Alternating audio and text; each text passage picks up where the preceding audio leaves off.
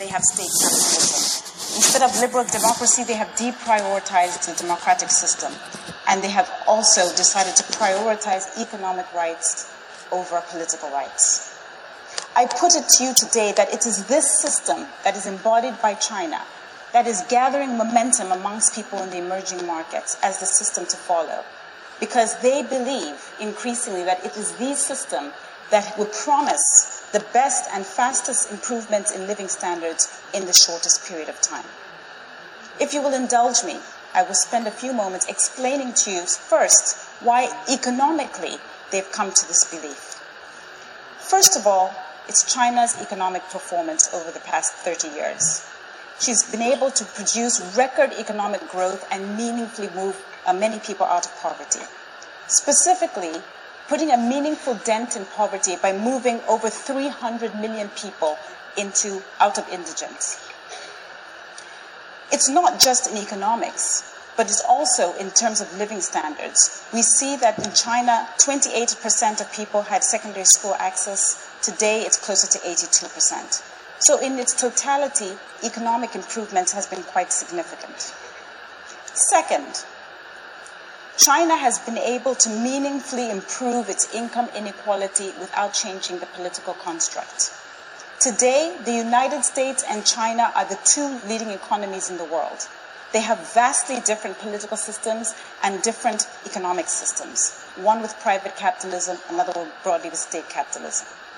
However, these two countries have the identical Gini coefficient, which is a measure of income inequality. Perhaps what is more disturbing is that China's income equality has been improving in recent times, whereas that of the United States has been declining. Thirdly, people in the emerging markets look at China's amazing and legendary infrastructure rollout. It's not just about China building roads and ports and railways in her own country. She's been able to build 85,000 kilometers of road network in China and surpass that of the United States.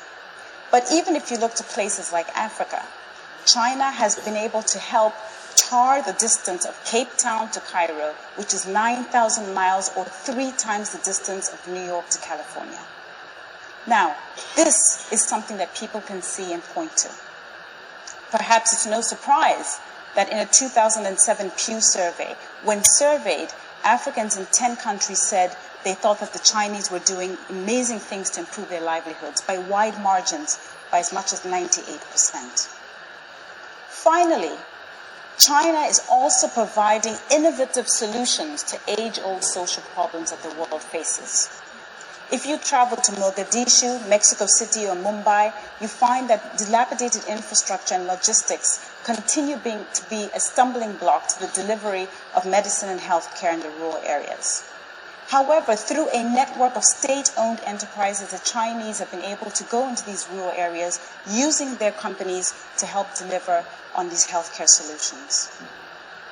Ladies and gentlemen, it's no surprise that around the world people are pointing at what China is doing and saying, I like that. I want that. I want to be able to do what China is doing. That's the system that seems to work. I'm here to also tell you that there are lots of shifts occurring around what China is doing in the democratic stance. In particular, there's growing doubts among people in the emerging markets when people now believe that democracy is no longer to be viewed as a prerequisite for economic growth. In fact, countries like Taiwan, Singapore, Chile, not just China, have shown that actually it's economic growth that is a prerequisite for democracy. In a recent study, the evidence has shown that income is the greatest determinant of how long a democracy can last. The study found that if your per capita income is about $1,000 a year, your democracy will last for about eight and a half years. If your per capita income is between two and four thousand dollars per year, then you're likely to only get 33 years of democracy. And only if your per capita income is above $6,000 a year will you have democracy come hell or high water.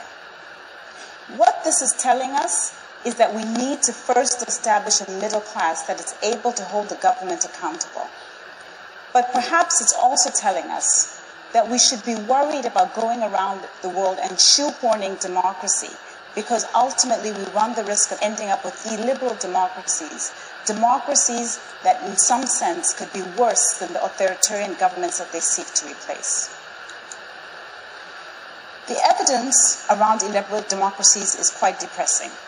Freedom House finds that although 50% of the world's countries today are democratic, 70% of those countries are illiberal in the sense that people don't have free speech or freedom of movement. But also, we're finding from Freedom House in a study that they published last year that freedom has been on the decline every year for the past seven years. What this says is that for people like me who care about liberal democracy, is we've got to find a more sustainable way of ensuring that we have a sustainable form of democracy in a liberal way. And that has its roots in economics. But it also says that as China moves towards being the largest economy in the world, something that is expected to happen by experts in 2016, that this schism between the political and economic ideologies of the West and the rest is likely to widen. What might that world look like? Well, the world could look like more state involvement and state capitalism, greater protectionisms of nation states, but also, as I just pointed out a moment ago, ever declining political rights and individual rights. The question that is left for us in general is what then should the West be doing? And I suggest that they have two options. The West can either compete or cooperate. If the West chooses to compete with the Chinese model, and in effect go around the world and continue to try and push an agenda private capitalism and liberal democracy, this is basically going against headwinds. But it also would be a natural stance for the West to take because in many ways it is the antithesis of the Western uh, Chinese model of deprioritizing democracy and state capitalism. Now, the fact of the matter is, if the West decides to compete, it will create a wider schism. The other option is for the West to cooperate. And by cooperating, I mean giving the emerging market countries the flexibility to figure out in an organic way what political and economic system works best for them. Now, I'm sure some of you in the room will be thinking, well, this is like ceding to China. And this is a way, in other words, taking, for the West to take a back seat. But I put it to you that if the United States and European countries want to remain globally influential, they may have to consider cooperating in the short term in order to compete. And by that, they might have to focus more aggressively on economic outcomes to help create the middle class and therefore be able to hold gov- government accountable and create the democracies that we really want.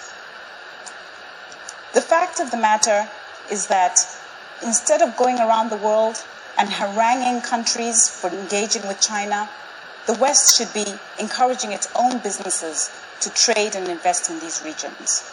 Instead of criticizing China for bad behavior, the West should be showing how it is that their own system of politics and economics is the superior one.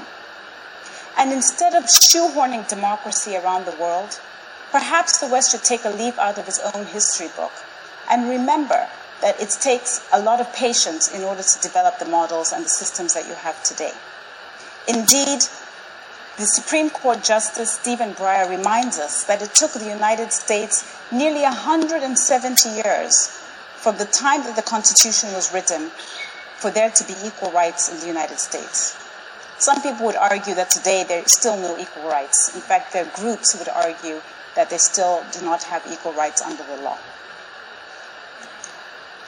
At its very best, the Western model speaks for itself. It's the model that put food on the table, it's refrigerators, it put a man on the moon. But the fact of the matter is, although people back in the day used to point at the Western countries and say, I want that, I like that, there's now a new person in town in the form of a country, China. Today, generations are looking at China and saying China can produce infrastructure. China can produce economic growth. And we like that. Because ultimately, the question before us and the, question before 7 billion people on the planet is how can we create prosperity? People will care and will pivot towards the model of politics and economics in a very rational way. to those models that will ensure that they can have better living standards in the shortest period of time. As you leave here today, I would like to leave you with a very personal message, which is what it is that I believe we should be doing as individuals. And this is really about being open minded. Open minded to the fact that our hopes and dreams of creating prosperity for people around the world, creating and meaningfully putting a dent in poverty for hundreds of millions of people, has to be based in being open minded. Because these systems have good things and they have bad things. Just to illustrate, I went into my annals of myself. That's a picture of me. Oh. I was born and raised in Zambia in 1969. At the time of my birth, blacks were not issued birth certificates, and that law only changed in 1973. This is an affidavit from the Zambian government. I bring this to you to tell you that in 40 years, I've gone from not being recognized as a human being to standing in front of the illustrious TED crowd today to talk to you about my views. In this vein, we can increase economic growth, we can meaningfully put a dent in poverty but also it's going to require that we look at our assumptions, assumptions and strictures that we've grown up with around democracy, around private capitalism, around what creates economic growth and reduces poverty and creates freedoms. We might have to tear those books up and start to look at other options and be open minded to seek the truth. Ultimately, it's about transforming the world and making it a better place. Thank you very much.